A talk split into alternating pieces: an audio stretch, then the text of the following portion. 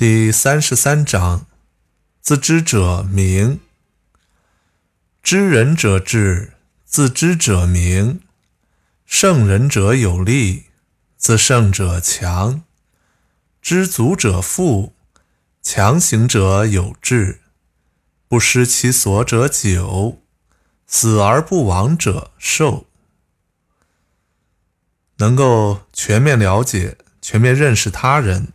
可称为智慧。能够全面了解、全面认识自己，才称得上聪明。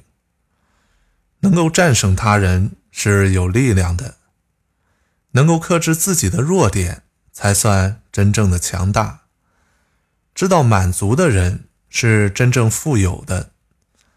坚持力行、努力不懈，就叫做有志向。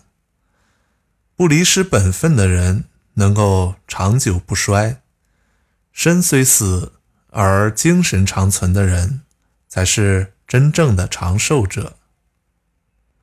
经典解读，在本章中，老子用正面直言的文字，讲述了个人修养与自我超越的问题，提出了人们要丰富自己的精神生活等一系列的观点。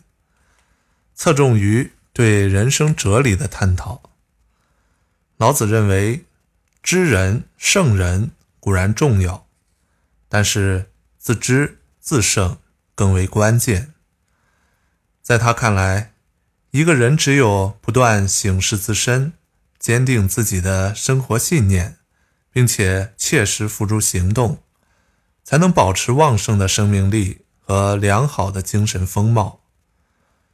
中国有句老话叫做“人贵有自知之明”，老子是这句话最早的表述者。自知者明，说的是一个人若能清醒的、全面的认识自己，才是聪明的，也是难能可贵的。此外，老子还在本章中表达了“死而不亡”的观点。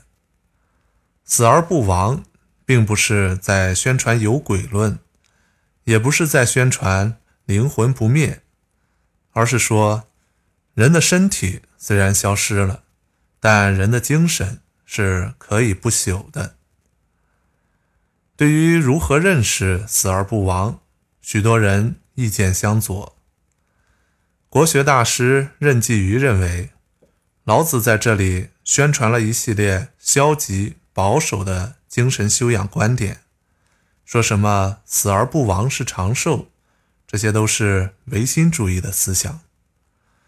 学者张松如却与之针锋相对。张松如认为，人各有心，死而不亡是见仁见智之言。个人精神修养可以使人具有智、明、力、强、富、智。久寿等品格具有积极的意义。